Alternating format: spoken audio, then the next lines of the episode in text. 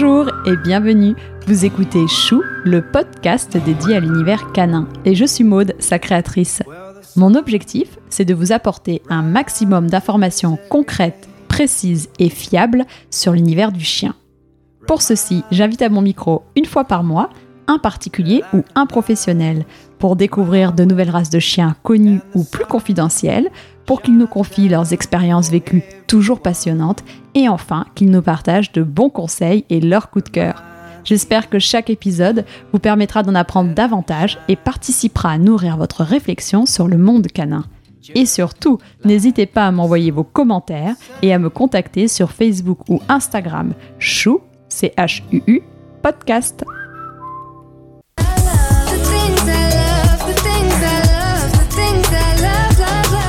Alors, vous avez reconnu cette musique que mon invité aime tant et qu'on entend dans pratiquement toutes ses vidéos YouTube? Bravo, vous avez trouvé. C'est bien May, la maman du célèbre Malcolm que j'ai invité aujourd'hui sur Chou. Son chien est un magnifique Akita américain qui est une véritable star des réseaux sociaux, vu qu'il a plus de 80 000 personnes qui le suivent. Oui, oui, vous m'avez bien entendu, 80 000 personnes, ce qui fait bien évidemment de lui un des chiens les plus influents d'Instagram. Sur son compte, vous retrouverez bien évidemment des belles photos et vidéos de lui. Mais ce que j'ai particulièrement apprécié, c'est le fait qu'elle profite de la notoriété du compte de son chien pour faire de la prévention sur la race, qui devient malheureusement à la mode. J'ai tout de suite aimé la spontanéité et la bienveillance de May, qui est très active sur les réseaux et qui prend toujours le temps de vous répondre, qui que vous êtes, connu ou pas connu. May était la personne idéale pour parler de l'Akita américain et de l'Akita Inu au vu de son expérience avec Malcolm et des recherches qu'elle a faites sur les deux races. Alors pourquoi a-t-elle choisi cette race? Comment se passe la cohabitation entre son chien et son chat, Mandel? Qu'est-ce qui différencie un Akita américain d'un Akita Inu Quelle est cette fameuse association qui lutte au quotidien pour sauver les chiens japonais? Enfin, en quoi consiste son métier de créatrice de contenu? Elle vous répond maintenant et c'est sur Chou que ça se passe. Bonjour May, comment vas-tu et comment va Malcolm? Bonjour Maude, j'espère que tu vas bien. Écoute, euh, ici tout va très bien. Malcolm est en train de faire sa sieste sur la terrasse, donc euh, ça va super. Oui, parce que du coup, l'Akita euh, est un grand, euh, pas flemmard, mais il aime bien dormir, non? Tout à fait, c'est un peu le sport national de l'Akita, la sieste.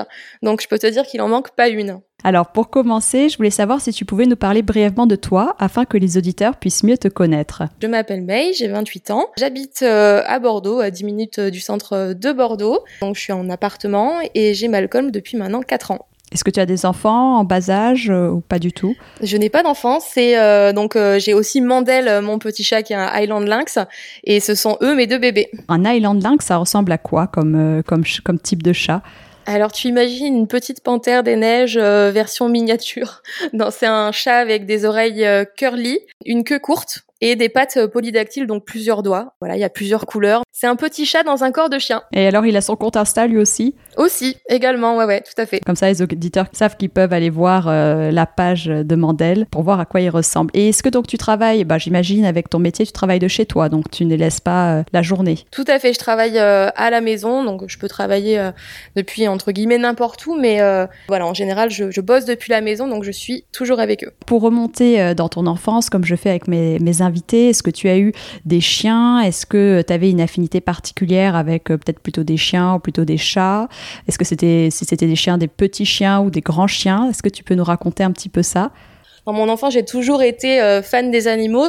J'étais plus dans les chevaux pour tout te dire, euh, mais j'avais toujours rêvé d'avoir un chien, notamment un husky. Un peu, tu sais, le, chien de mes rêves, mais mes, parents n'avaient jamais vraiment voulu en avoir. Donc, c'était vraiment mon rêve d'avoir un husky. On aurait, je pense, été une bonne famille, tu vois, pour pour en avoir. Mais comme on bougeait beaucoup, même en vacances, on partait souvent un mois à Madagascar euh, par an. Enfin, mes, mes parents voyaient ça un peu comme une euh, contrainte. Ils étaient peut-être pas encore au courant de, de, toutes les solutions de garde qu'il y a maintenant et etc.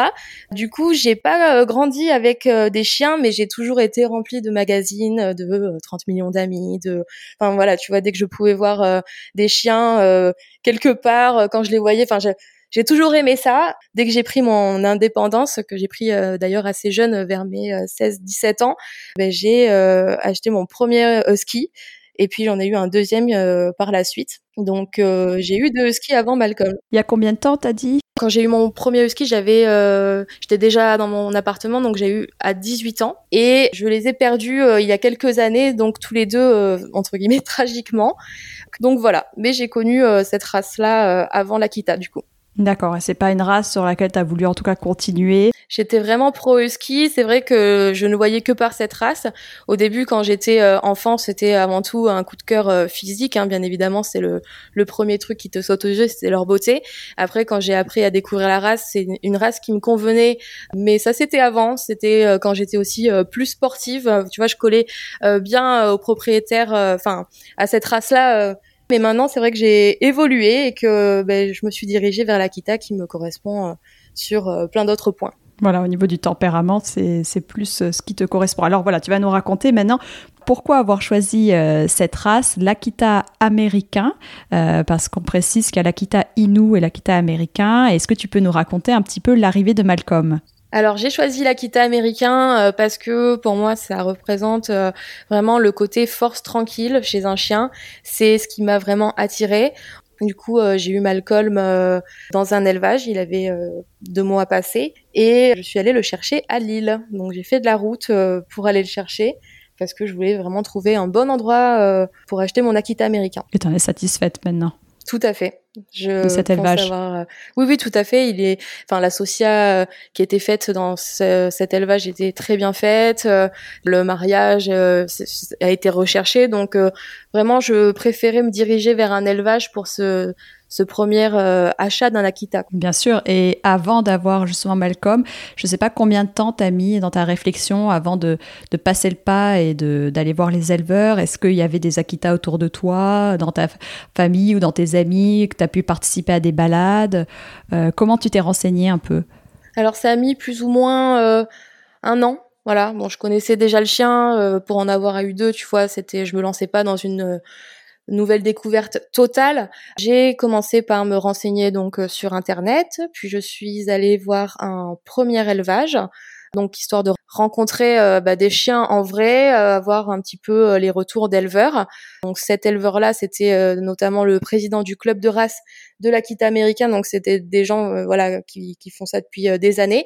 C'est vrai que pour rencontrer des Akita, c'était, enfin il y a quatre ans, c'était beaucoup moins facile quand t'as pas de contact. donc. donc du coup, c'était important pour moi d'aller voilà chez un professionnel.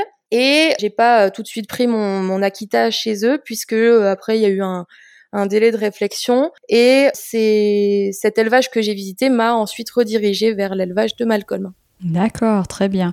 Et hum, combien de temps après est arrivé euh, Mandel, ton, ton, chat? Mandel, c'est deux ans après. Deux ans. Et là, est-ce que justement, euh, tu peux nous raconter l'arrivée de ton chat et peut-être donner un conseil aux personnes qui veulent accueillir euh, un chaton et, qui ont un chien? Est-ce qu'il y a des choses à, à faire et à pas faire?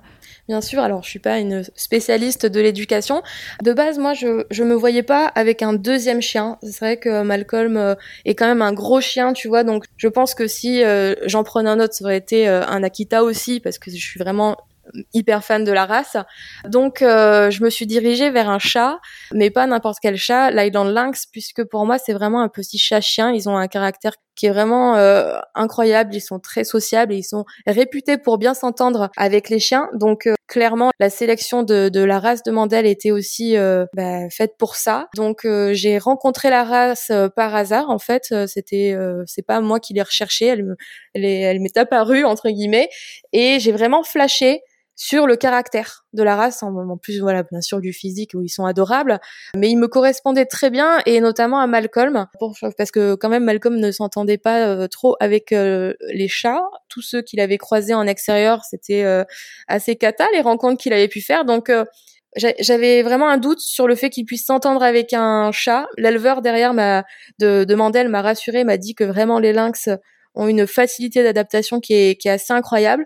Donc, quand euh, j'ai pris Mandel, il était bien au courant qu'il y aurait une possibilité peut-être de le reprendre si ça se passait pas, que j'allais tout faire pour que ça aille bien. Mais tu vois, j'avais cette sécurité. Quelle chance, oui. Ouais, et c'est ça qui est bien. Euh, donc, alors bien évidemment, c'est, enfin, en, tant que conseil, euh, c'est compliqué de, de pouvoir avoir ce deal-là entre guillemets avec un éleveur ou une asso en fonction d'où tu prends le chat, même si ce serait l'idéal.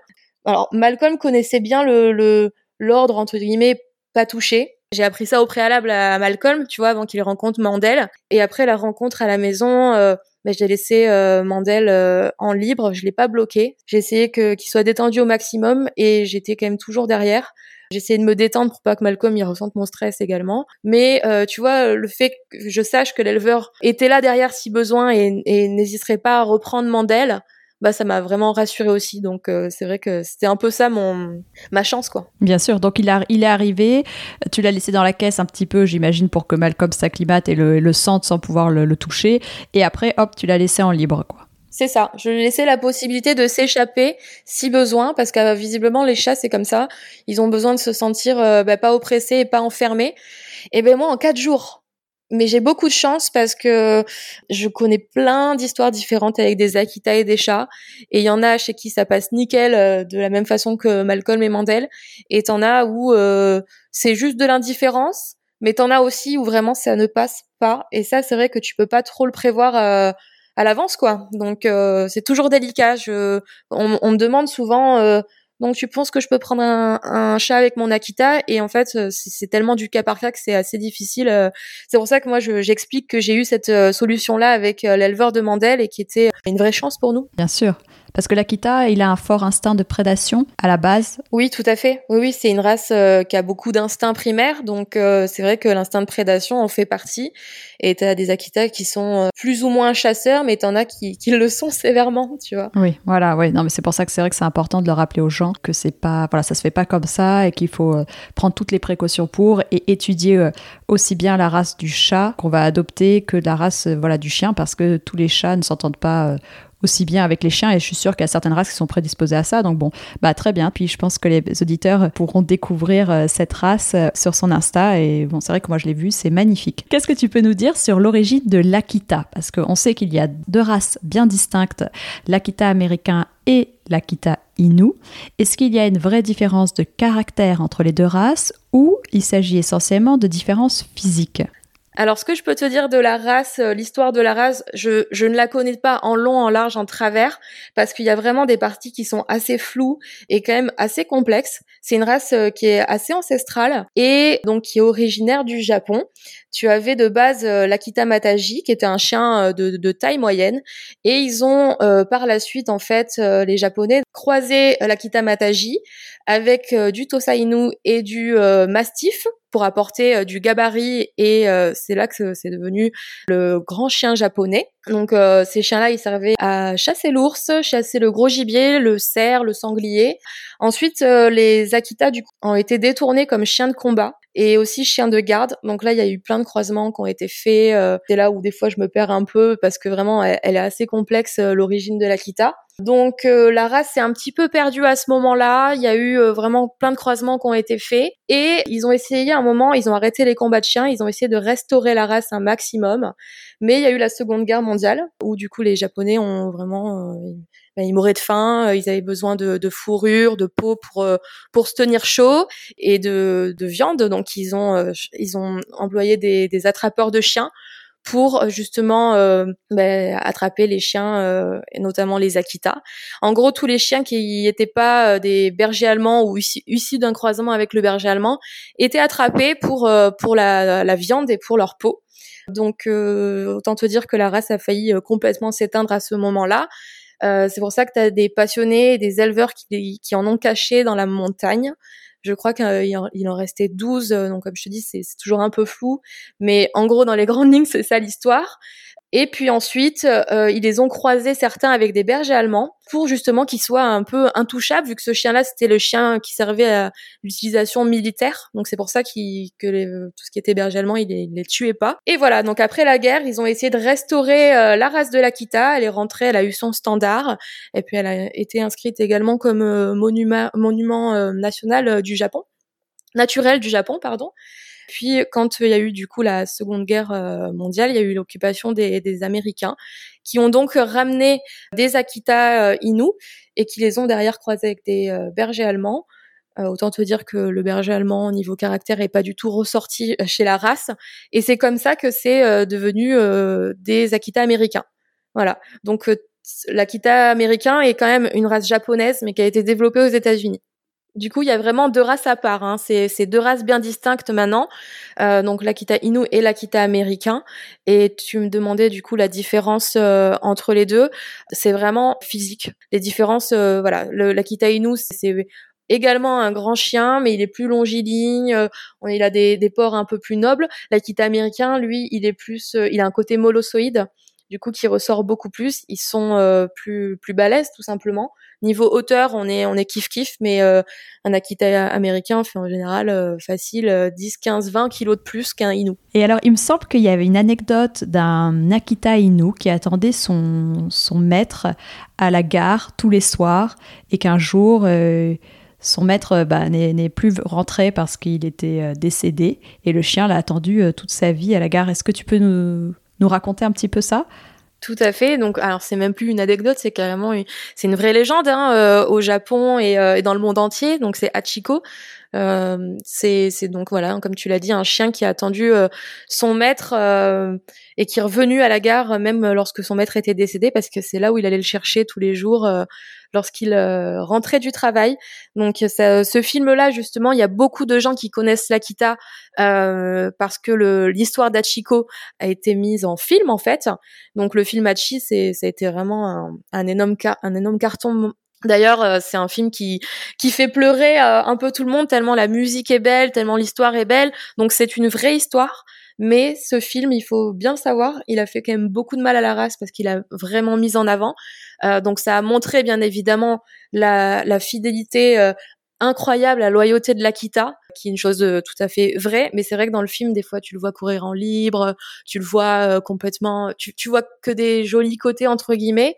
Et c'est pas aussi facile, tu vois, dans la vraie vie. Donc c'est vrai que ça a fait une énorme mise en lumière de la race qui a derrière causé énormément d'abandon, comme n'importe quel film. Oui, bah, bien sûr. Et il y a une, une, statue à son effigie, non, maintenant Exactement, je crois que c'est justement à la gare ou euh, à Shibuya, c'est là, euh, c'est à cet endroit-là qu'il était. C'est une légende, hein, vraiment, euh, l'histoire d'Achi, elle a fait le tour du monde. Incroyable, d'accord. C'est fou. Quelles sont les cinq choses à savoir avant d'adopter un Akita? Parce que je pense que c'est très important. Il faut être bien renseigné sur la race. Et bah, toi, en tant qu'experte, euh, voilà, quelles sont les cinq choses que tu, que tu aimerais faire euh, entendre aux auditeurs s'ils souhaitent adopter un Akita? Alors je sais pas si je suis une experte euh, à proprement parler de la race. Maintenant c'est vrai qu'avec mon, mon retour d'expérience avec mon chien et, et les gens de ma communauté avec lesquels j'échange beaucoup, c'est vrai que j'arrive à avoir euh, une vision assez globale sur la race.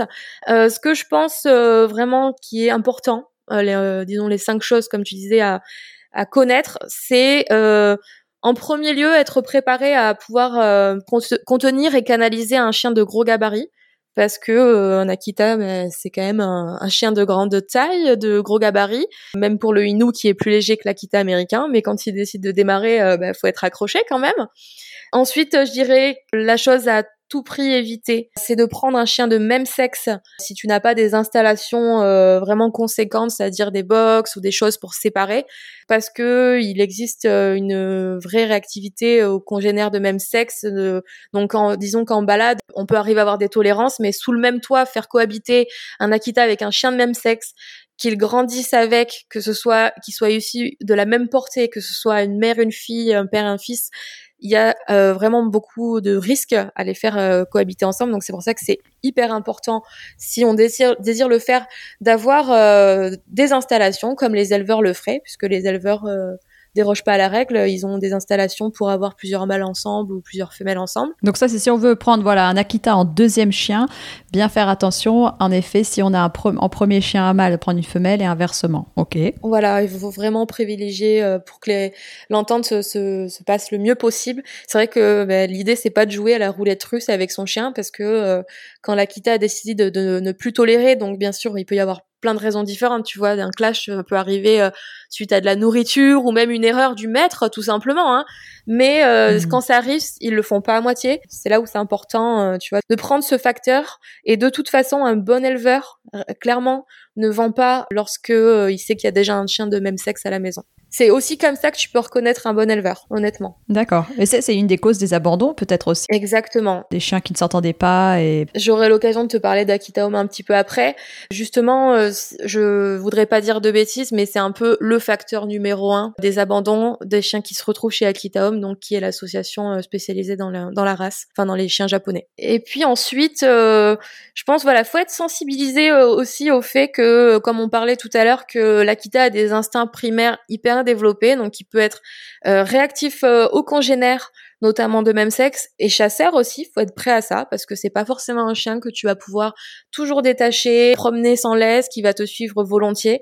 Généralement, ceux qui arrivent à le faire, il y a un énorme travail dessus, même si des fois euh, il y en a qui ont été très très bien bossés euh, et qui euh, bah, ont ces instincts-là, c'est des prédispositions. On peut, c'est comme ça, hein, tu vois, tu peux modeler, mais tu peux pas changer complètement. Donc, je pense qu'il faut aussi prendre l'Akita pour pour ce qu'il est et pas vouloir le changer, le, le modeler à sa sauce. Puis aussi, je dirais qu'il faut être préparé à la mue parce que si on est une euh, accro du ménage, pas qui est un poil qui dépasse, euh, un peu maniaque, voilà. Euh, mais faut quand même être préparé à ça parce que je sais qu'il y en a plein à qui ça pose problème d'avoir des mues aussi importantes. Et euh, en dernier point, je dirais, faut vraiment prendre du temps, avoir du temps et de la patience à consacrer à son éducation. Voilà, que ce soit fait sans relâche, euh, faut même être des fois plus têtu que l'Akita euh, pour arriver à quelque chose. Donc vraiment la patience. La phase d'adolescence, elle est importante, comme pour le Shiba, comme pour. On en avait parlé avec le, dans mon épisode sur les chiens loups, chiens mhm. loups de Sarlos, chiens loups de Tchèque. Je sais que la période d'adolescence, c'est bon, alors c'est vraiment très critique. Mais pour les Shiba aussi, je trouve qu'il y a une vraie phase d'adolescente qui est très marquée et qu'on on voit vraiment euh, le vrai caractère du Shiba après, enfin, je dirais à partir de 3 ans. Est-ce que l'Akita, j'imagine que c'est aussi pareil, il y a une phase d'adolescence qui est assez forte? Oui, tout à fait. C'est, ben, tu sais, c'est des chiens euh, qui mettent beaucoup de temps à se développer, déjà physiquement, et on peut considérer qu'un Akita, il est adulte dans sa tête euh, à partir de 3 ans entre l'adoption et à deux mois, trois mois, et euh, l'adolescence et après le temps qu'ils se développent bien, euh, ils peuvent euh, vraiment beaucoup changer. Et c'est pour ça qu'on dit souvent aux propriétaires, aux jeunes propriétaires, attention, voilà, il faut jamais rester sur ses acquis et il faut jamais voilà penser que tout est gagné alors qu'ils sont chiots, tu vois, ou enfin vraiment, on attend bien voilà au moins trois ans pour euh, pouvoir euh, s'exprimer sur le caractère de son Akita. Est-ce que tu as fait l'école du chiot quand tu as eu euh, Malcolm? Est-ce que justement tu as un conseil à donner à une personne qui va d'avoir un petit chiot Akita pour que justement son adolescence, on vient d'en parler, se passe au mieux? Alors j'ai fait l'école du chiot avec Malcolm. D'ailleurs c'était un super moment. Autant lui que moi on adorait y aller. Donc euh, au début c'était vraiment l'école du show. On n'apprenait pas vraiment des, ordres d'obéissance, tu vois, mais on l'apprenait juste à se, se concentrer un petit peu quelque temps pour qu'il soit après dans l'optique d'apprendre de, plus en plus. Mais c'était surtout des, des, petits jeux d'éveil au début quand il était euh, vraiment à deux, deux mois, deux trois mois. Tu sais passer dans des petits tunnels, des, des bruits aussi, le sensibiliser à ça, même si l'éleveur euh, est censé le faire de son côté et, et ça avait été fait. Hein mais c'était important de continuer. Et après, on a fait le deuxième niveau où c'était euh, apprendre euh, l'obéissance de base, donc le pas bouger, assis, euh, coucher, machin, marche au pied, tout ça. Et c'était un super moment. Et je vais peut-être te faire rire, mais l'Akita américain, c'était l'élève premier de la classe qui écoutait mieux que les border collies, les bergers australiens et tout ça. J'étais ah. trop fière. Ah bah voilà, monter sur la tête du podium. On peut faire de très belles choses avec un Akita. C'est c'est vrai que c'est pas une race qui euh, obéit euh, au doigt et à l'œil euh, peut-être tout le long de sa vie. Oui, c'est aussi une question d'éducation à ce niveau-là, tu vois. Mais on peut arriver quand même à, à de belles choses. Maintenant, voilà, c'est jamais, comme je disais, ne faut jamais rien prendre pour acquis avec eux. Un rappel, par exemple, que tu maîtrises 100% au club d'éducation. Je peux te dire que le jour où ton Akita est en libre et il voit passer une biche et que et que l'instinct prédation se réveille, ben là, voilà. Ouais, c'est fini. Le haut pied, il n'entend plus. Hein. Mais je le conseille et je le conseille vraiment, tu vois, dans si euh, le club euh, et ou l'association dans laquelle tu vas ou l'éducateur, voilà, est dans le positif euh, parce que voilà, on est quand même en 2020 les méthodes positives elles font leurs preuves le coercitif voilà ça a plus détruit de chiens que finalement donc voilà Est-ce que justement tu pourrais nous expliquer un petit peu plus ce que c'est les méthodes positives et à l'inverse les méthodes coercitives? Parce que je pense que tous les auditeurs ne, savent pas forcément euh, à quoi on fait référence. Bien sûr, bah alors à mon niveau, l'éducation positive, c'est des méthodes en fait entre guillemets euh, douces, euh, bienveillantes, respectueuses de l'animal, où je pense il est pas dans la contrainte et où on finit toujours sur une note positive de façon à ce qu'il fasse les choses de son plein gré, tu vois. C'est c'est un peu ça. Et le coercitif, c'est des méthodes euh, bah, plus rudes, tu vois, plus un peu à l'ancienne, où on peut user de la violence et où on contraint l'animal. Où on contraint l'animal exactement. Je pense qu'il faut trouver un club voilà respectueux ou enfin une personne respectueuse qui va apprendre des méthodes euh, de façon positive parce que comme je disais en 2020 on a on a de quoi faire et euh, et positif ça veut pas forcément dire non plus tu vois être complètement relâché et laxiste. Bien sûr, il faut le préciser parce que les gens pensent positif c'est donner des friandises.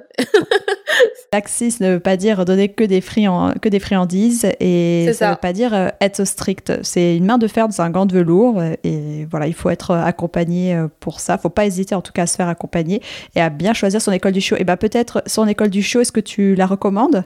Oui, tout à fait. Euh, alors, c'était euh, une petite association pas loin de chez moi, et en plus qui était absolument pas cher du tout quand je vois le prix de certains éducateurs, avec des gens qui étaient hyper bienveillants et qui étaient euh, bénévoles dans l'assaut. Donc j'ai eu beaucoup de chance de tomber sur ce petit club-là, et vraiment c'était leur première Akita en plus, il me semble. Oui, c'était leur première Akita. Donc, bah, ils ont un peu découvert euh, la race entre guillemets avec Malcolm. Ils l'ont vu évoluer. Et du coup, moi, je recommande beaucoup ce, ce club-là. Puis ensuite, par la eh bah, suite, j'étais euh, chez Canid Elite, euh, qui sont des centres qui avaient, qui n'étaient pas encore ouverts quand quand il était chaud. Et pareil, du positif avec euh, plein de méthodes sympas d'apprentissage. Oui, l'école Canet d'élite qui est présente dans plusieurs villes en France, euh, il me semble. Et donc, euh, bah, très bien. Je mettrai, si tu peux me trouver aussi l'école du chiot que tu avais faite, je mettrai dans la description de l'épisode. Ça peut toujours servir à des personnes sur Bordeaux. Ouais, c'est le cabot. Bon, bah très clair. Et je pense qu'il y a pas mal de personnes qui se demandent, parce qu'on se dit que Malcolm, c'est un Akita américain, qui, donc c'est un grand chien. Et donc tout le monde se dit, préjugé, on va devoir le sortir énormément, elle doit beaucoup se dépenser. Alors, euh, est-ce que c'est vrai, pas vrai? Combien d'heures de balade tu consacres euh, par jour à Malcolm? Alors euh, voilà, oui, on prend souvent les Akita pour des huskies euh, ou des chiens euh, nordiques. Et non, non, Malcolm, c'est vraiment, comme je te disais au début, c'est la force tranquille. Il est pas tonique comme chien, il est très calme. Il a quand même besoin de, de dépenses quotidiennes, mais qui sont vraiment petites par rapport à d'autres races. Il fait trois à quatre sorties par jour. Il a une heure une heure et demie euh, au total de, de sorties ou qui sont plus ou moins actifs. Mais c'est pas un chien qui fait des footings, qui fait du canicross. Euh, tu vois, je pratique pas de sport avec lui. Ce qu'il aime, c'est euh, et en général ce que les Akita aiment, c'est vraiment les balades tranquilles, sentir. c'est des baroudeurs, tu vois. Maintenant, c'est pas des mmh. chiens vraiment sportifs. Même s'il y en a quelques-uns qui arrivent à faire des activités sportives, on déconseille quand même l'attraction pour ces grandes races-là, puisque leur ossature est pas du tout adaptée pour ça. Bon, bah ça, c'est très important de le savoir. Merci beaucoup. Est-ce que l'Akita a des problèmes de santé en particulier? Alors, de base, l'Akita est censé être un chien qui est robuste. En revanche, euh, c'est quand même une grande race, donc euh, problème de dysplasie, hanche, coude, euh, peut y en avoir, étant donné voilà que c'est une race qui peut être sensible à ça. Mais surtout, c'est au niveau cutané qu'ils ont beaucoup de, sensibilité. Eh Ils sont beaucoup allergiques. T'as deux maladies qui sont très très importantes et, même graves, tu vois, chez l'Akita. T'as le VKH et t'as l'adénite sébacée qui est une maladie auto-immune. Les deux, ce sont des maladies qui sont héréditaires, qui ne se guérissent pas et qui n'ont pas de test de dépistage. Donc euh, c'est vraiment pas à prendre à la légère. C'est important à connaître cette, euh, ces maladies-là et ces sensibilités-là. Le truc c'est que, comme je te disais, c'est censé être des chiens qui sont robustes, mais euh, à force le développement de la race fait qu'il y a de plus en plus de mariages qui sont faits euh, plus ou moins bien et il y a tout un, potentiel génétique et, tout ça à connaître euh, avant d'entreprendre des mariages et du coup ça crée de plus en plus de problèmes euh, de peau. Donc c'est pour ça que l'éleveur qui fait la, la ce mariage-là est censé vraiment s'y connaître, faire une vraie sélection, d'étudier, tu vois, les lignées. Même si bien sûr, même un bon éleveur n'est pas à l'abri de déclencher une maladie comme ça. C'est très important à connaître ces maladies-là parce qu'elles sont, elles sont vraiment catastrophiques. c'est très dur à gérer même s'il y a des traitements qui marchent maintenant, ça reste assez lourd. Alors c'est plus sur l'Akita euh, Inu, enfin de ce que j'ai l'impression de voir sur internet, parce que peut-être que l'Akita américain est moins développé aussi, donc euh, il est plus préservé, j'ai envie de dire. Euh, Est-ce que justement, comme euh, tu as dit qu'il n'y avait pas de test qui existait, voilà, un auditeur qui nous écoute, qui va dans un élevage, quelles sont les questions qu'il peut poser à l'éleveur pour être sûr que les parents du chiot n'ont pas de problème de peau, enfin peut-être pas des questions, est-ce qu'il y a des choses qu'on peut demander Comment on peut aider ce futur propriétaire? Alors, euh, tu disais juste euh, pour rebondir que l'Akita Inu était plus touché que l'américain c'est le cas parce que il y en a plus de Inuits que d'Américains. Maintenant, aux États-Unis, où ils ont beaucoup d'Américains là-bas, on voit quand même qu'ils sont pas du tout épargnés. Et petit à petit, les problèmes de peau euh, au niveau de l'Américain euh, commencent à débarquer. Il y a notamment des, des, nouvelles couleurs qui sont en train de sortir à la mode.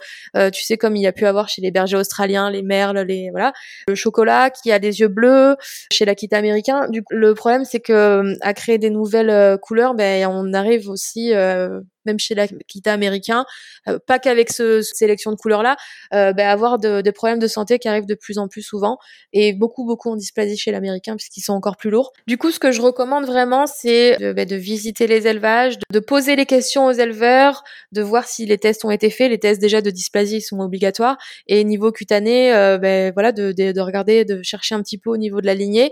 Il y a le Facebook et le site Akita Sans Tabou, qui est très très bien justement pour enseigner sur les maladies. Et sur Facebook, vous pouvez euh, notamment sur les groupes dédiés bah, poser des questions euh, parce que voilà, c'est vrai que ça se développe pas mal, donc c'est important de le connaître. Oui, voilà. Donc pour l'aspect cutané, vous allez voir les éleveurs, vous demandez bien à voir les parents pour en tout cas l'aspect cutané, vous regardez parce que bon, problème de peau, ça peut être aussi assez visible.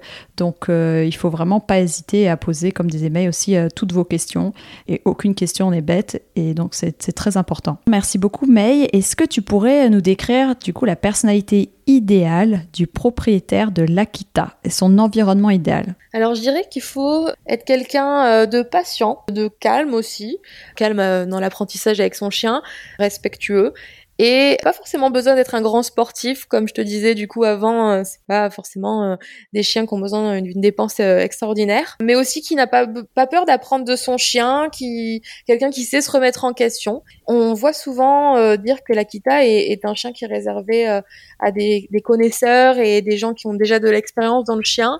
C'est à moitié vrai selon moi, parce que bien évidemment ça aide, tu vois, moi, peut-être que j'aurais euh, pas vécu euh, de la même façon si j'avais pas eu mes deux skis avant. Maintenant, je préfère largement un néophyte dans la race qui va se renseigner un max, qui va faire ses recherches, même apprendre avec son chien, peut-être même faire des erreurs au début, qui met de la volonté à, bien faire les choses, tu vois, que quelqu'un qui euh, a eu 20 ans d'expérience dans le berger allemand ou de tu sais des races un peu euh, ou dans le molosse. On, on voit souvent euh, voilà on voit souvent des gens qui disent moi j'ai eu un 20 ans d'expérience dans le dog allemand euh, dans le dans le mastiff qui ont des préjugés que du coup ils, ils comprennent pas que leur chien ne réagisse pas comme l'autre chien. Et donc c'est exactement. Je suis d'accord avec toi c'est pas mal une personne qui n'a pas eu d'autres races d'autres chiens avant parce que il part de rien de zéro donc il a pas d'autres modèles on va dire en tête. Et il se crée son propre voilà son enfin sa propre relation et, et il découvre tout. C'est ça je suis complètement d'accord avec toi. Alors on a, on a entendu que l'Akita était un chien qui pouvait être réactif avec les autres chiens. Alors moi je me demandais est-ce que Malcolm a gardé un copain mâle qu'il connaissait depuis tout petit et qui tolère maintenant adulte ou plus du tout? Alors oui, l'Akita c'est un chien qui peut être réactif, c'est clairement pas un mythe, mais ça va plus loin que ça. C'est surtout en fait un chien qui est, euh, qui est très à cheval sur les codes canins qui a aussi des, euh, des, des, signaux qui sont pas toujours faciles à, lire pour les autres chiens tu vois, les oreilles euh, euh, hautes, le, le, le, port aussi euh, très majestueux. Ils en envoient, la queue aussi sur le dos, enfin plein de signaux qui peuvent être assez déstabilisants pour certains autres chiens. Et aussi, il faut dire qu'ils ont des, des, réactions des fois qui sont difficiles à, hum, à, détecter, tu vois. Donc c'est vrai que tu en apprends tous les jours avec ton Akita et au, fur et à mesure du temps, ben, tu arrives à comprendre si ça va passer, si ça va passer. Parce qu'il faut aussi garder en tête que les origines, elles sont encore bien marquées. Et quand je te disais que c'était à une époque des chiens de combat, bah, c'était des chiens qui devaient euh, réagir euh, vite et fort surtout. Donc ils peuvent avoir des signaux difficiles à, à repérer et être euh, voilà particuliers en approche aussi avec les autres chiens. Donc euh, c'est pour ça que tout ça, c'est des changements qui peuvent se voir au fur et à mesure du temps, comme on disait aussi tout à l'heure, même après des fois trois ans. Malcolm, il tolère les femelles, il tolère les petits chiens, il y a aucun souci. Maintenant, les grands chiens, il faut faire attention, les gros mâles tu vois, je fais attention parce que si l'approche en face du chien est pas bonne, il est, il est un peu kéké, quoi, un peu kéké des plages. Il peut, euh, tu vois, un peu euh, montrer qu'il est là. Il a besoin vraiment d'une approche euh, vraiment, comme je te disais, très protocolaire en fait. Mais il est quand même joueur, donc ça peut, ça peut passer. Mais je fais attention, je le détache pas avec des mâles. Pour ce qui est de son copain, il en a eu plusieurs. Il a un Eurasier avec qui il s'entend depuis petit hyper bien, vraiment euh, très très bien. Il est toujours très content, tu vois, quand je dis son prénom, il tourne la tête directement, il est super content. Quand il le voit aujourd'hui, il lui fait euh, la fête, mais c'est juste de la tolérance en fait, parce que je fais attention, je peux pas le détacher avec lui parce que en fait, euh, dans, dans le jeu, Malcolm, il peut assez vite s'énerver si l'autre prend un peu le troll dessus ou tout ça. Mais ouais, ça peut vite dégénérer. Et le problème, c'est que c'est des, des, des, chiens qui marquent très vite. Et du coup, c'est important de rester toujours sur du positif avec eux pour les rencontres. Ils peuvent être très rancuniers. Donc, euh, je fais très attention à ça. A quand même des copains, tu vois, voilà, mais qu'il tolère. Voilà, c'est vraiment de la tolérance. J'ai le chien de, de, de mon amie euh, Laetitia, euh, qui a de, deux Akita, donc euh, une américaine et un Malinou. Ils se sont rencontrés adultes, mais on n'a jamais forcé les contacts, tu vois. Ils se tolèrent hyper bien. Donc vous pouvez faire des balades. On peut faire des balades, on peut manger à côté au resto, attachés. Si on les détache, on, on est persuadé l'une comme l'autre hein, que ça partirait en vrille. Voilà. Par contre, mmh. avec la femelle de Laetitia, euh, qui est donc euh, sexe opposé de Malcolm, c'est toujours super bien passé, une superbe entente, ils, jouent ensemble et il a fallu une fois, donc euh, c'était de notre faute, tu vois, ils ont bu dans la même gamelle d'eau, chose qu'ils faisaient très souvent et les deux font pas du tout de protection de ressources. Et ils se sont bagarrés du coup l'été dernier, donc on a réussi à stopper avant, mais ça a beaucoup marqué Yume, sa femelle, et depuis, elle a beaucoup de mal avec Malcolm. Euh, c'est pas de la peur, mais elle ose plus aller vers lui, tu vois. Donc quand je te disais qu'il marque vraiment, pourtant Yume est une chaîne très joyeuse et, très festive, mais ça a cassé quelque chose, tu vois. Autant Malcolm, quand il la voit, il est hyper content. Donc c'est pour ça aussi qu'il faut faire attention, même avec euh, le des sexes opposés. Hein. C'est pas toujours euh, gagné à 100%. bien sûr. Tes balades, du coup, elles sont toujours attachées, même s'il y a par exemple que des petits chiens il y a des petits chiens mâles et femelles. Est-ce que là, tu, tu, peux le lâcher ou, ouais, des petits chiens, des petits chiens, des chiens taille moyenne, je peux arriver à le lâcher, mais je le lâche jamais dans des endroits qui sont pas safe. Euh, pas safe, c'est-à-dire que si je peux croiser d'autres chiens qui arrivent euh, en, libre, mm qui savent pas toujours forcément bien approcher. Il est très très chasseur Malcolm, donc je sais pas, une biche, oui, n'importe quoi. Ce côté-là. Voilà. Mais ouais ouais, il arrive quand même à tolérer certains chiens. J'ai quand même eu des expériences. Il a il a jamais eu de, de vraies bagarres. Euh, il s'est fait attaquer une fois par un Akita qui était détaché, qui lui a foncé dessus. Donc voilà, c'était sa seule vraie bagarre. Mais jusqu'à là, j'ai toujours fait attention. Et du coup, il est resté sur des, des expériences qui sont très bonnes. À part avec euh, les Golden Retriever, il a eu euh, deux trois deux trois petits clashs ah avec cette race-là. Il a beaucoup associé. Ouais, ouais. Mais je travaille, ça va de mieux en mieux avec des femelles ou des golden assez âgés qui sont pépères, ça, passe bien maintenant. Alors, je sais pas, il a des races coup de cœur et des races avec lesquelles vraiment il s'entend super bien. Oui. Il adore les Jack Russell, il adore euh, les petits chiens, les petits shih tzu, euh, parce que dans notre lotissement autour de chez nous, il y en a pas mal, avec des petites mamies d'ailleurs, et c'est des chiens avec lesquels il s'entend bien. Il prend même du plaisir, il est joueur, tu vois. Il prend même du plaisir des fois à les embêter, mais sans leur faire mal, très doux avec les petits chiens. Et de la même façon qu'il est avec Mandel, euh, du coup, mon chat. Bon, donc ça, c'est bon à savoir. Donc on retient que toi, en tout cas, tes balades sont quand même généralement plutôt, comme tu disais, attachées. Et c'est, ça rejoint le point dans les cinq choses à savoir que euh, on pourra pas forcément lâcher notre chien. Euh, en tout cas, si c'est ça qu'on veut, avoir un chien qui est tout le temps lâché, qui nous suit au doigt et à l'œil, non. Faut faire attention, on n'est pas à l'abri d'un accident. Souvent, les, les, les, propriétaires qui ont jamais vécu euh, de bah, d'accident ou de soucis particuliers ne s'en rendent pas forcément compte en fait. Mais c'est vrai que quand tu vois que ton rappel fonctionne parfaitement euh, en cours d'éducation et qu'en fait à quel point ton chien peut être même un autre chien lorsqu'il décide de quelque chose bah tu vois ça fait prendre conscience des choses. Donc euh, oui oui c'est c'est une race euh, qui des fois peut être assez imprévisible sur plein de points et et donc, il faut faire attention à ça. Oui, oui. Et puis, c'est important de dire que, parce qu'il y a des personnes qui disent, oh là là, mais s'il est jamais lâché, le pot. Non, en fait, c'est aussi pour le sécuriser lui. C'est ça. Donc, et les autres aussi. Voilà. Du moment qu'il sort, il se balade comme tout le monde. Donc, faut pas croire qu'il sera plus heureux lâcher. Mais il y a des façons de donner de la liberté, comme la longe. Euh, tant que tu, voilà. si tu laisses ton chien sentir partout où il veut pendant sa promenade, tu vois, il peut être épanoui de, de plein de façons. Moi, j'arrive à lâcher Malcolm euh, dans, dans des endroits safe. Je le fais quand je peux. Maintenant, euh, oui, il est content. Mais c'est vrai qu'il y a quand même, euh, faut vous le dire, beaucoup de propriétaires d'Akita qui ne lâchent pas et qui sont même certains en stress de croiser d'autres chiens en libre. Euh, voilà, c'est important de, le savoir tout ça. Oui, on précise que c'est pour la majorité des Akita. On est bien consciente et pareil, je dirais pour le Shiba, mais qu'il y a une minorité qui arrive à lâcher leur chien avec, enfin leur Akita avec d'autres Akita parce que leur chien est peut-être plus euh, sociable, qui n'a un, instinct de prédation moins fort. Donc bien sûr hein, que ça, ça existe mais c'est une minorité et la majorité quand même reste ce qu'on a euh, décrit. Et quel est le matériel donc que tu utilises? C'est peut-être intéressant aussi pour à l'extérieur. Tu es avec un harnais, un collier, une longe. Quel type de longe? Une, laisse rétractable? Enfin, tu peux nous décrire le matériel que oui, tu as? Alors. Euh, Malcolm, euh, je lui ai appris la marche au pied, enfin à marcher en collier d'abord, donc jusqu'à c'est euh, un an et demi, il était avec euh, un collier, puis après je lui ai mis un harnais et c'est vrai qu'il était euh, beaucoup plus à l'aise. Et maintenant, autant te dire, à 4 ans, maintenant il fait 53 kilos ou 54, je sais plus, 54 kilos. Ça peut être compliqué à le gérer si vraiment, tu vois, il décide de charger un autre chien ou, charger tout court pour jouer. J'ai déjà pris des vols planés, j'ai des belles cicatrices sur les avant-bras grâce à Malcolm. Mmh. donc autant te dire que j'ai beaucoup plus de facilité maintenant à le maintenir en, en harnais. Donc ça, c'est peut-être personnel. Hein. Et avant, il était en laisse et ou en longe. Mais moi, je gère très mal la longe. Mais c'est quand même quelque chose, euh, un outil que je conseille parce que ça, ça permet de donner la liberté euh, tout en sécurisant. Euh, moi, je gère très mal la longe, je suis quelqu'un de très maladroite, donc j'ai opté après par euh, pour une laisse enrouleur. Donc, euh, quand tu en prends une adaptée au poids de ton chien et que tu prends pas une sous-marque, moi c'est les marques, la marque Flexi que j'utilise depuis maintenant deux ans, c'est très bien. Maintenant, c'est pas un outil que je recommande euh, pour euh, les chiens qui ne savent pas marcher en laisse, parce que ça les incite à tirer. Je sais que les éducateurs canins ont beaucoup de mal, certains, avec cet outil-là. Moi, j'en suis très contente. J'avoue que j'ai entendu un peu des critiques sur la laisse enrouleur, avec pas mal d'accidents, et donc j'étais pas à la base convaincue, mais tu mhm. vois, c'est intéressant. Donc la, la, marque, il fait pour beaucoup aussi. Hein.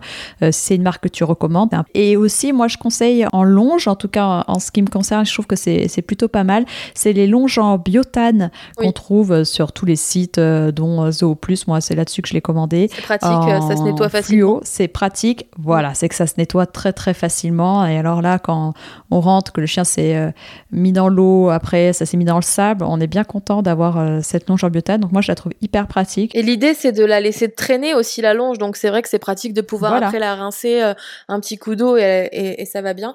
Mais oui, oui, tout à fait. C'est bien la longe. C'est un bon outil, même pour apprendre le rappel. Exactement. Ça permet d'avoir une, ça nous sécurise un peu, enfin ça nous rassure. On peut facilement rattraper son chien. Mais voilà, il y a plusieurs en effet euh, outils qui existent et ça m'intéressait de savoir euh, lesquels tu utilisais. J'ai vu que tu voyageais très souvent avec Malcolm grâce à ton métier et donc tu voyageais aussi en train. Est-ce que tu peux nous dire quelles sont les règles à suivre pour voyager en train en toute légalité puis alors avec un gros chien comme Malcolm? Alors pour voyager euh, en train, il te suffit déjà de prendre un billet pour ton chien. Donc tu as deux tranches. Tu as soit pour les moins de 6 kilos, donc là ton chien devrait être dans un contenant, donc une, une caisse de transport adapté, soit il fait plus de 6 kilos et là il devra être euh, du coup bah, à tes pieds ou en fonction de la place qu'il y aura. Donc il n'a pas une place, un siège à côté de toi. Dédié. Euh, en mhm. revanche, il doit être muselé, qu'il soit le plus gentil chien du monde ou pas. La muselière est obligatoire quand tu prends le train avec ton animal s'il fait plus de 6 kilos.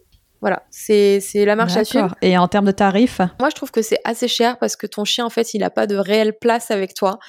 Pour te donner un exemple, le Bordeaux-Paris, hein, que je fais euh, le plus souvent, quand je prends le Wigo, le Wigo pour moi c'est 16 euros quand tu le prends à l'avance et ton chien c'est 30 euros. Voilà, c'est 30 euros, euh, donc tu vois, et ça peut vite monter après. Euh, c'est, je crois que c'est 50% du du tarif, euh, enfin pas pour le Wigo, mais pour les autres. Il faut savoir là, moi, ma petite astuce du coup, euh, c'est que un Akita américain, c'est balèze quand même, donc il arrive à se glisser sous mes pieds. Mais disons que si je voyage seul avec lui et que quelqu'un prend un siège à côté de moi, il peut tout à fait avoir Malcolm à ses pieds ou tu vois même pas pouvoir rentrer à côté de moi.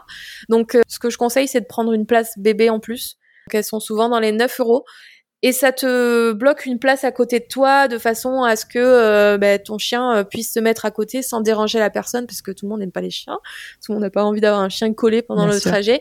Donc moi c'est ma petite technique. Après sinon ça se passe très bien. J'ai jamais vraiment eu de soucis. La muselière euh, j'arrive à l'enlever la mettre autour du cou simplement parce qu'il se couche directement quand il quand il arrive dans le train il connaît tu vois. Donc aussi important d'apprendre le port de la muselière. Alors attention hein, c'est que dans ces moments là mais bon ça peut aussi dépanner chez un vétérinaire parce que le chien euh, est pas très à l'aise et qu'on veut éviter un risque de morsure ou souffrant. C'est vrai que je, saute un peu sur ce sujet-là, mais je pense que c'est important de lui apprendre petit le port de la muselière de façon positive. Voilà que c'est que c'est pas une punition que c'est pas négatif. C'est vrai que c'est important. On appelle ça je crois le medical training de, de, laisser d'apprendre à son chien à se faire manipuler et apporter euh, une muselière ou euh, voilà ou un bandage ouais. Mais oui c'est important. Tout à fait Ok. Si tu devais prendre un deuxième chien, quelle race prendrais-tu? Alors, je, sais que c'est pas d'actualité hein, pour le moment, mais quand même, est-ce qu'il y a une race qui te fait un peu de l'œil? Alors oui, c'est pas c'est pas du tout euh, d'actualité, euh, mais si je devais choisir une autre race autre que l'Akita Inu et l'Akita américain, je pense que ce serait l'Alaskan Malamute. J'aime les gros chiens quand même, tu vois, mine de rien, fluffy avec du poil. C'est vrai que t'as l'Alaskan Malamute. Même niveau caractère, il y a des, il y a quelques similitudes avec l'Akita qui me plaisent bien. Donc je pense que ça serait cette race-là, même si euh, je pense pas en avoir un jour. Alors il est plus posé que le que le husky, le Malamute. Oui, tout à fait. En général, c'est ce que c'est ce qui ressort que le husky est plus tonique, justement que le Malamute a cette euh, cette force tranquille un peu plus euh, qui me fait penser aussi à l'Akita. Très bien. Alors là, on va passer à la séquence émotion. Attention, je voulais savoir quel était le moment le plus émouvant que tu as vécu avec Malcolm. Alors j'ai vécu tellement de choses avec Malcolm que c'est difficile de choisir, mais je pense que c'est un truc euh, tout bête. C'est une escapade qu'on a eue euh, l'été dernier au Cap Ferré tous les deux. C'est euh, un jour, je sais pas, je, me suis dit allez, paf, on y va. On est parti à la plage et en fait il y avait personne. Et quand je te dis personne, j'en ai tourné une vidéo d'ailleurs, super souvenir. Et on s'est éclaté à se baigner tous les deux, courir sur la plage, euh, lui se rouler sur le sable. Et je sais pas, ce moment, je, tu vois, j'ai hâte de pouvoir retourner à la plage, mais vraiment, c'était, euh, c'était incroyable. Ouais, c'était idyllique, quoi. Ouais, complètement. Et il était lâché, là, pour le coup. Il était 100% détaché parce qu'il y avait personne. Puis tu sais, nous on a des grandes plages océanes, donc. Non, c'est bien, vous avez vous avez de l'espace. Ah ouais, c'était immense. Et puis la mer était vachement reculée, donc euh, ouais, ouais, il y avait de quoi courir, euh, mais je voyais même pas les gens qui étaient euh, l'autre bout. Enfin, vraiment, tu vois, c'était, on était comme seul au monde. Donc ça, je crois que c'est un des plus beaux moments où je te dis, moi, je m'amusais dans les vagues. Je suis une fille de l'océan, hein, bordelaise pure souche. donc autant te dire que la mer, voilà, dès que je peux y aller, j'y vais. Et hum, du coup, mon chien, il est pareil que moi pour ça. Et vraiment, c'est, on s'était éclaté. Ils aiment nager, les Akita, ou c'est que Malcolm? Euh, Ben, c'est du cas par cas. Tout à l'heure, on parlait des différences inou-américains. Niveau caractère, vraiment, c'est, on dit que c'est très très semblable. Mais j'ai l'impression, tu vois, que le inou aime moins l'eau, et un peu plus ce côté chat, un peu comme le Shiba que les Américains qui sont un peu plus euh, intrépides pour ça, tu vois. D'accord. Mais mais il y a des Américains qui détestent l'eau, donc euh, voilà, c'est pas des chiens d'eau non ça plus. Ça dépend.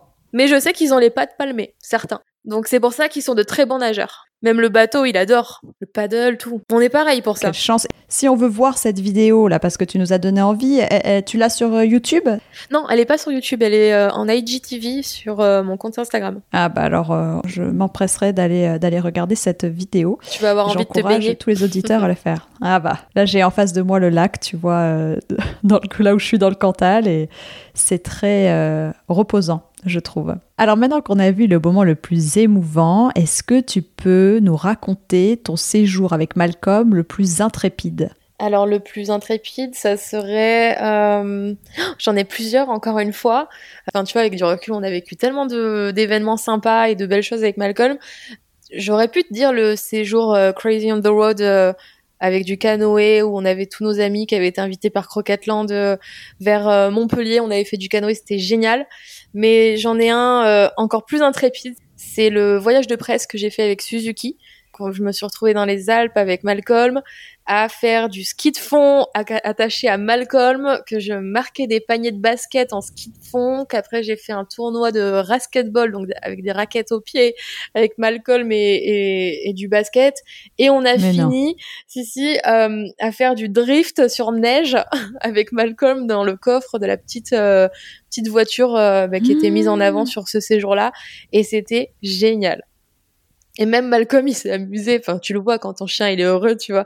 Et euh, je pense que vraiment ça, c'était assez intrépide. Ah, bah super. Bah, tu, tu nous donnes bien envie. Et alors maintenant, là, c'est euh, c'est peut-être moins drôle, mais euh, quelle est la plus grande frayeur que tu as vécue avec euh, Malcolm? Eh bien, c'est quand je l'ai euh, perdu pendant une vingtaine de minutes. Clairement, j'étais dans un état incroyable, tu vois, parce que j'avais déjà connu le deuil de mes de mes deux skis qui était, tu vois, qui a ressurgi à ce moment-là. Je l'ai perdu quand j'étais chez ma cousine. Elle avait un, petit jardin en fait qui était, qui semblait être bien fermé. Et Malcolm avait chaud, donc je l'ai mis dans le jardin, mais vraiment histoire de deux minutes, même pas, même pas, euh, juste qu'il se rafraîchisse un petit peu. Et quand je suis retournée le chercher, il avait disparu. Donc euh, c'était en pleine, euh, pas ville, mais un peu, tu vois, à côté d'une zone industrielle, donc il y avait des voitures et tout ça. Et donc, euh, je, j'étais, mais ça, c'était la plus grande peur de ma vie. Et quand je l'ai retrouvé, j'ai une, euh, une sensation, mais je n'oublierai jamais cette sensation. Genre, j'ai une, un, un, malaise, en fait. Genre, la lumière s'est éteinte d'un coup, comme ça. Et je suis revenue à moi. Et tu l'as retrouvé comment? Je suis tombée dans les pommes en, en... c'est ma cousine qui m'a dit c'est bon je l'ai euh, il était enfin elle avait pris la voiture pour faire un tu vois un, périmètre un peu plus loin que moi. Moi, j'étais à pied, j'essayais de voir s'il était autour. Elle l'a retrouvé, hein. Ça a duré 20 minutes au final. C'est, ça peut être court, mais moi, ça m'a paru être une éternité. J'étais dans une, folie, mais extrême, t'imagines même pas. Mais je te dis, c'est cette sensation quand je l'ai retrouvé euh, et que je l'ai vu devant moi, ce malaise. Mais vraiment, c'est-à-dire que ça m'a fait rideau. J'ai vu, euh, j'ai vu noir et genre bah j'ai oui, réapparu. Euh, donc voilà, c'était vraiment la plus grosse frayeur. Ça, je ne l'oublierai jamais. Alors, justement, parce que tu nous dis euh, que quand tu as perdu Malcolm, ça t'a rappelé euh, la fin tragique avec tes Yuski. Est-ce que tu peux nous en dire euh, un peu plus? Est-ce que tu les avais perdus également? Alors j'ai, euh, bah, j'avais deux mâles du coup. Euh, mon husky le plus âgé, euh, si tu veux, quand je quand je bossais avant, je, je les amenais chez mon père qui avait un hectare de terrain et dans lequel, enfin, on, a, on avait fait vraiment une super installation avec des clôtures hyper bien sécurisées, mais vraiment avec des dalles en béton au sol parce que tu vois les les huskies euh, savent bien s'échapper et fuguer quand ils veulent. Donc moi, la, journée, comme je travaillais sur des gros créneaux horaires, je travaillais 10 euh, à 12 heures par jour, je les mettais chez mon père, donc avant d'aller euh, bosser, et j'allais les récupérer le soir. Et donc mon, mon mâle le, plus âgé a réussi à s'échapper tout simplement quand il y a eu une coupure de courant chez mon père et a creusé sous les dalles, enfin truc de fou, il s'est mmh. échappé et il s'est fait percuter sur une route nationale juste devant la maison mort euh, tragique. Hein. Moi, je pense qu'il est mort sur le coup. Donc là, oui, c'est toi qui c'est toi qui, enfin, tes parents, en tout cas, c'est pas quelqu'un qui vous l'a ramené, quoi. Vous non, non, non. C'est, euh, si tu veux, la maison, il y avait une alarme, euh, une alarme pour la maison et et les flics ont appelé le numéro de l'alarme pour demander qui était le propriétaire. Donc on m'a, on m'a, on m'a téléphoné comme ça. J'étais je m'y attendais pas du tout, hein, bien évidemment, et, et c'est comme ça que j'ai su qu'il fallait vite aller à la maison de mon père. Et voilà. Donc euh, mon premier chien est mort comme ça. Et un mois après, euh, mon autre chien est mort de leptospirose foudroyante. Donc il a bu l'eau d'un lac, euh, un lac dans lequel j'allais tout le temps. comme je te disais, j'étais vraiment dans le cheval avant. Donc depuis petite, j'allais dans un lac avec mon cheval, le faire boire là-bas. Je y voyais des chiens. Et puis en fait, ben, il a bu de l'eau qui était infectée, infestée pardon par de, de l'urine de rat. Il avait le vaccin, hein, mais euh, il y, a, y, a, plusieurs formes de leptospirose. Et là, c'était la leptospirose foudroyante. Donc, euh, il a, euh, en trois jours après, il était mort. Voilà, à un mois après, j'ai perdu mes deux chiens. Euh, donc c'est, je pouvais plus voir de ski. Autant te dire que ah, je comprends. Je pouvais plus. C'était vraiment, euh, je m'étais désabonné de tous les groupes Facebook. Tu sais, euh, généralement quand t'es es un propriétaire d'une race, t'es abonné à tout ça. Je pouvais plus les voir. Et j'ai mis du temps, hein, tu vois, avant de pouvoir même en revoir un vrai, tu vois, enfin en vrai. Donc voilà, l'histoire de mes loulous. Donc c'est pour ça que quand j'ai perdu bah. Malcolm, je te jure que tout est remonté à la surface là. J'ai eu bien vraiment sûr, très, bien très sûr, bien sûr. On comprend J'ai un d'autant rapport plus. encore euh, plus fort avec Malcolm euh, qu'avec mes chiens et, et j'ai jamais eu ce rapport-là, tu vois, avec euh, du coup euh, un chien. Donc c'est vrai que j'ai une relation très très forte avec lui. Donc euh, autant te bah, dire que d'accord. quand je l'ai Bah. perdu, j'étais au bout de ma vie. Bah, merci de nous avoir livré euh, cette histoire qui, désolé, a dû te rappeler de mauvais souvenirs. Euh, mais justement, on parle de ces chiens qui s'échappent de chez eux euh, pour se balader dans les alentours. Et donc, ça revient à ma question suivante.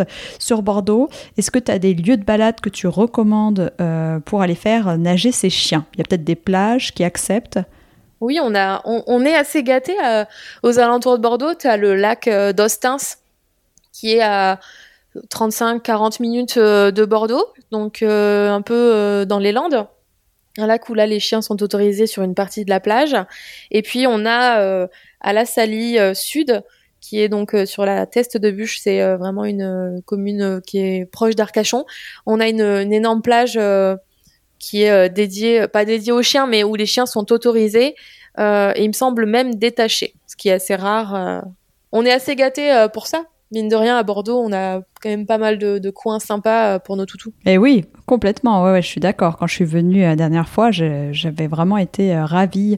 Tout ce qui est forêt, en effet, mer, lac, c'est top. Bon, bah super. Écoute, j'espère que ça donnera des idées aux futurs propriétaires de chiens à Bordeaux. Alors, quelque chose de très important et que je demande souvent, est-ce qu'il y a un éleveur Akita américain ou Akita Inu ou une association que tu veux euh, recommander parce que c'est important pour les personnes qui veulent adopter ou acheter. Euh, Il y a peut-être des voilà des, éleveurs ou des associations que tu recommandes. Bien sûr. Alors pour trouver un Akita, il y a, y a deux choses. Donc, alors en, pr- en premier, je vais parler de l'association Akita Home, euh, qui est donc une association qui récupère des chiens japonais. Donc ils ont des Shiba, des Akita Inu, des Akita américains.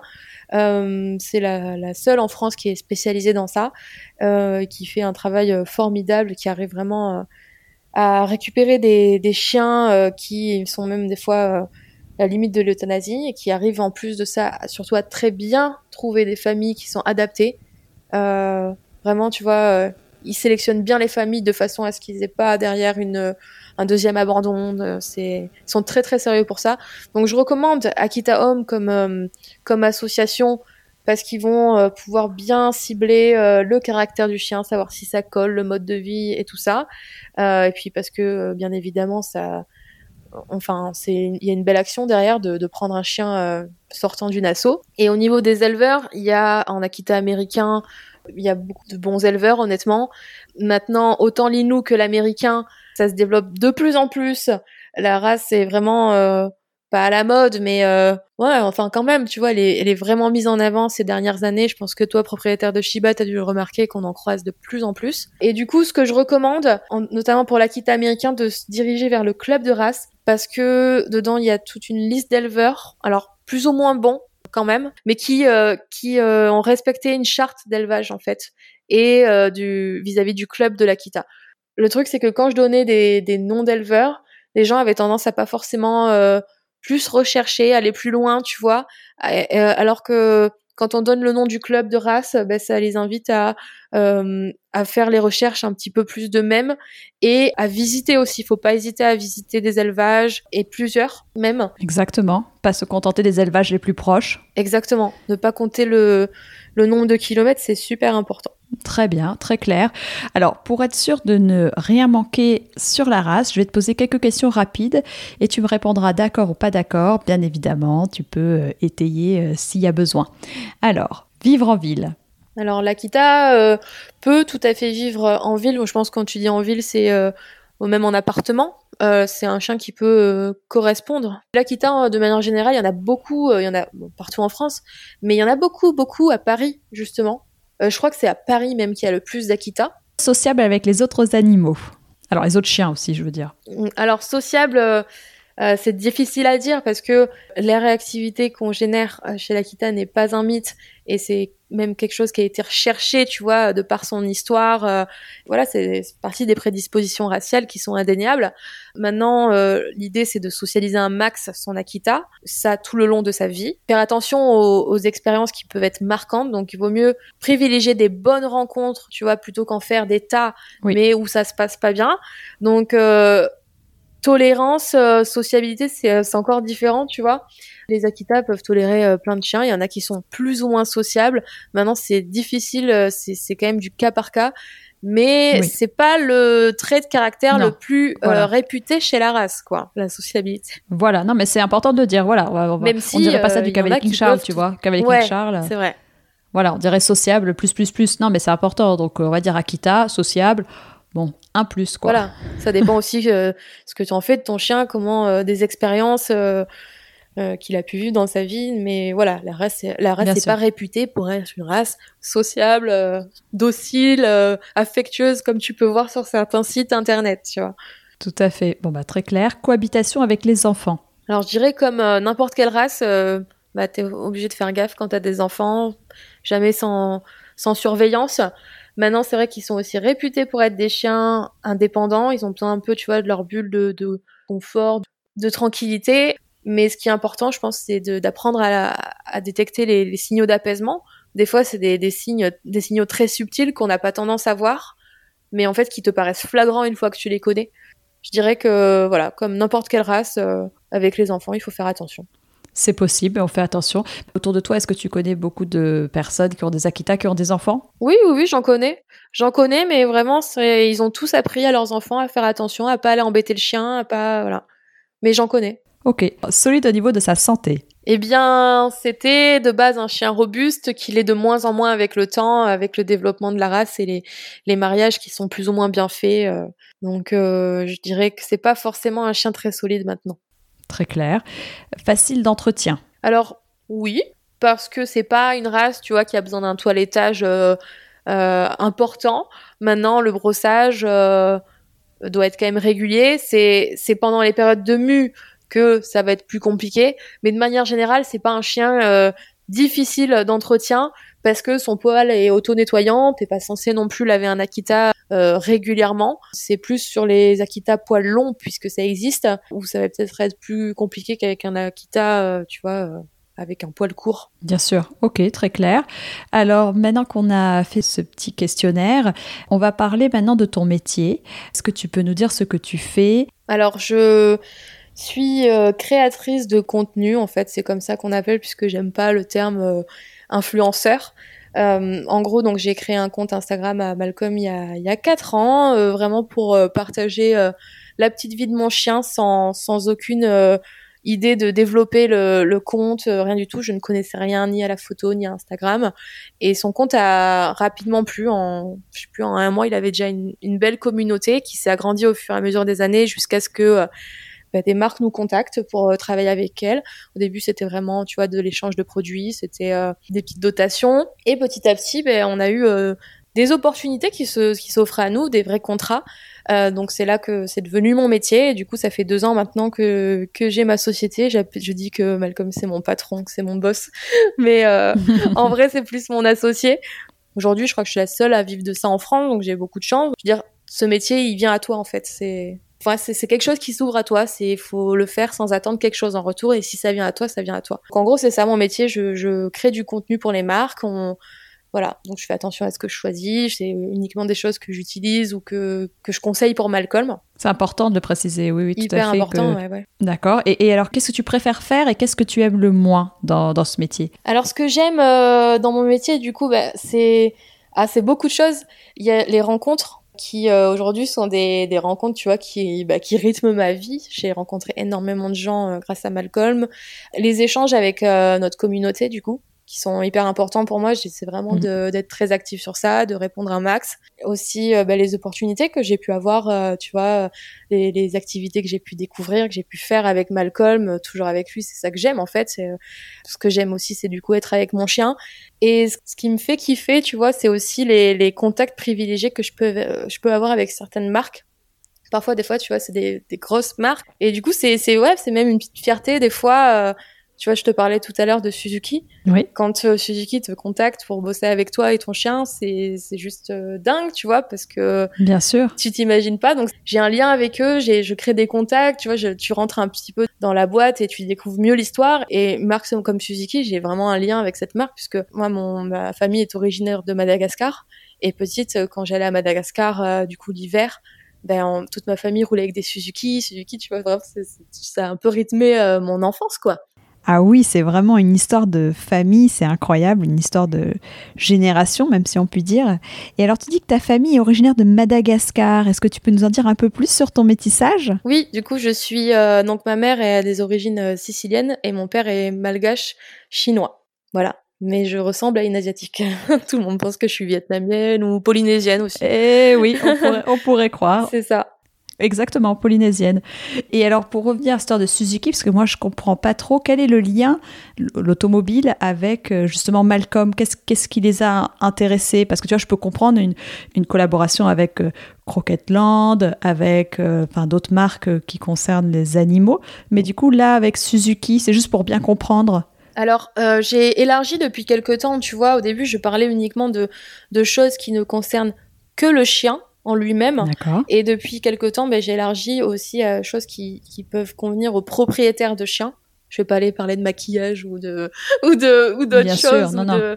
Mais mais Suzuki, l'idée c'était euh, bah, de faire découvrir leur nouveau véhicule, qui est en fait un petit hybride et qui a un coffre qui est euh, rétractable et pour montrer qu'un gros chien, même comme Malcolm, il pouvait rentrer dedans, que les véhicules sont adaptés pour des propriétaires de chiens. C'est pour ça qu'ils ont fait appel à moi. Voilà. Très intéressant. Et comme c'était à la Grande Odyssée, qui est une course de chiens de traîneau, que ça se passait là-bas, bah, ils savaient que nous, on est très attachés à cette course de chiens de traîneau là. Donc c'était pour faire un petit clin d'œil à ça. D'accord, ok, je comprends mieux. Et donc ça, euh, la collaboration elle est toujours en cours, c'est ça? Ou c'était euh, pour le véhicule qui était sorti c'était en janvier dernier. Oui, oui. Euh, bah, du coup, on est toujours en contact et euh, on n'hésitera pas du coup à rebosser ensemble euh, si l'occasion se présente. Mais c'était une super expérience. Et puis quand tu me demandais le côté que j'aime moins dans mon métier, j'en ai franchement très peu. C'est vrai que bah, je suis du coup à mon compte, je suis indépendante.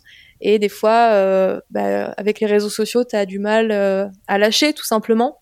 Je passe pas ma vie sur Instagram mais j'ai toujours, euh, tu vois, une réflexion. Je pense toujours, tu vois, je suis toujours, euh, toujours connectée dans ma tête, mine de rien.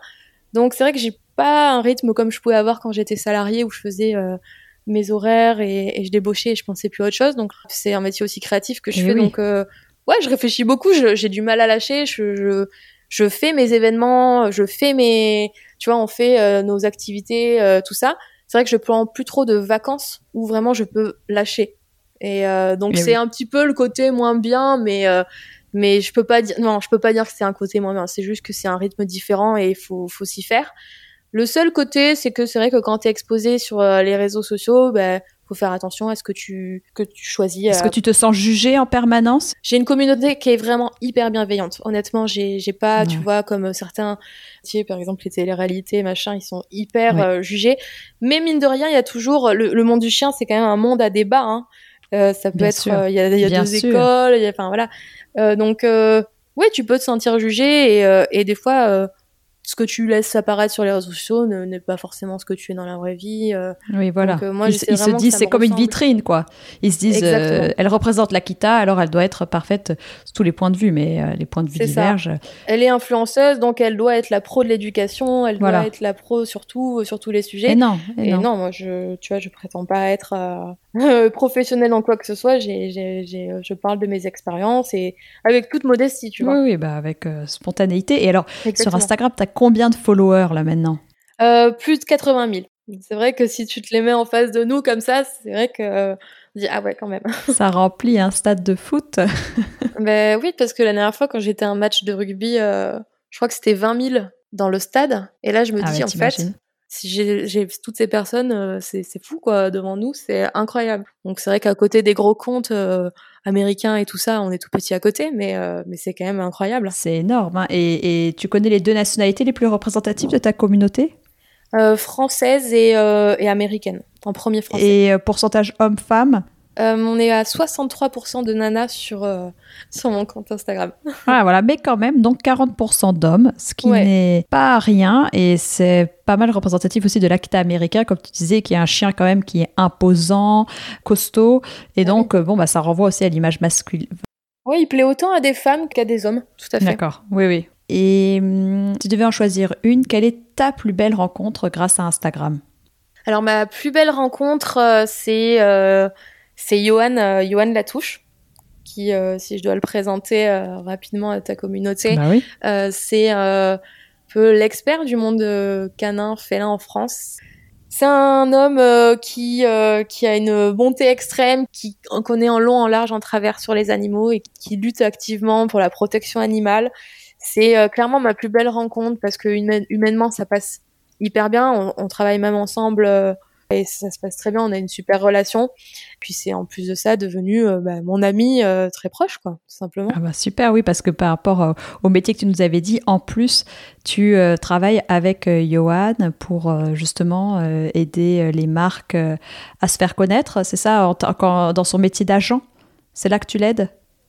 Il est pas vraiment agent, Johan. Il fait plein de choses. Honnêtement, c'est difficile à décrire. Mhm. Et il y a, d'ailleurs, c'est un, c'est un vrai mystère pour plein de gens qui lui posent la question, mais qu'est-ce que c'est ton, ta réelle activité? Il fait plein de choses, mais il s'occupe euh, de, de, de l'image des marques, de la communication des marques. Donc, euh, en plus d'avoir cette partie avec Malcolm où euh, je travaille avec les marques. J'ai une autre casquette où je gère aussi pour les marques leur côté euh, influence. Donc je fais appel à d'autres influenceurs et c'est un vrai atout pour moi en fait d'avoir cette partie avec Malcolm puisque euh, je, ça m'aide à contacter les autres influenceurs, à savoir comment ils aiment être contactés, comment bien faire, comment bien procéder, parce que je sais comment euh, de mon côté avec Malcolm, tu vois, j'aime créer des liens avec les marques avec lesquelles je travaille.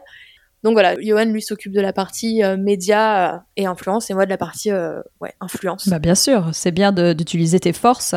Il est malin, il a réussi à, exploiter tes compétences et s'il a raison, exploiter, je le mets entre guillemets, bien sûr, c'est pas dans le sens négatif, mais ce que tu sais faire le mieux et pour aider les autres. Voilà, c'est une vraie force de pouvoir travailler comme ça avec toute son expérience à lui dans le monde félin canin.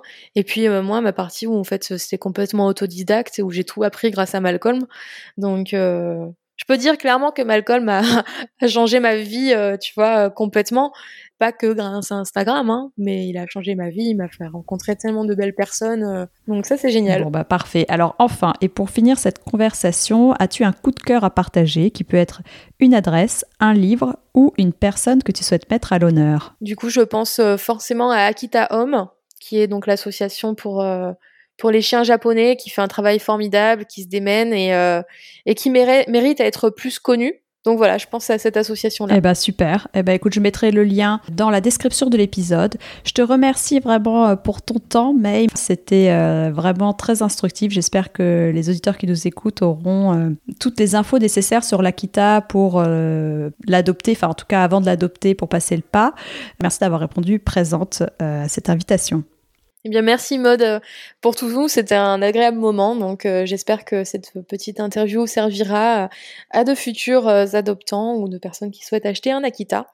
Donc, du coup, j'ai ma chaîne YouTube où j'ai fait des vidéos, une, une, vidéo, je pense, qui est assez complète sur l'Akita. Donc, ils n'hésitent pas à aller la voir. Et voilà, ne pas hésiter à rentrer sur les groupes Facebook dédiés à la race où il y a souvent de bonnes infos. Akita américain, French Team pour les Américains. Akita Inu euh, passionnément, Akita Inu euh, merveille du Japon pour euh, les pour les Akita. Est-ce que tu peux donner le nom de ton compte? Oui, donc c'est Malcolm. Donc attention parce que Malcolm c'est M A L C O L M underscore the underscore Akita, Akaitea. Parfait. Donc, si des personnes veulent te contacter, ils peuvent te contacter via ton compte Instagram. Tout à fait. J'ai un blog aussi où il y a des questionnaires qui sont ouverts pour pouvoir me contacter. Mais voilà, c'est avec plaisir. J'essaierai de répondre au maximum. Top. Bah, merci beaucoup. Au revoir, May. Avec plaisir. Ciao. Allez, un petit bonus. Parce qu'on s'est vraiment trop marré. Attention, ne, ne, ne, ne Excuse-moi. Non, t'inquiète. J'allais dire une connerie.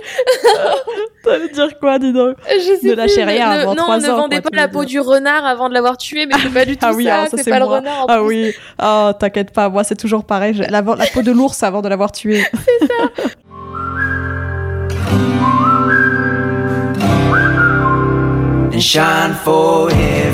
Si cet épisode vous a plu, n'hésitez pas à me le dire sur les réseaux sociaux et à le partager autour de vous.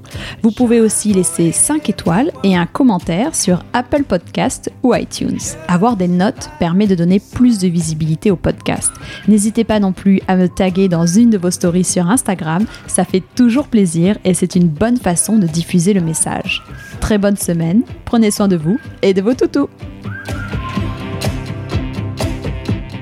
shine.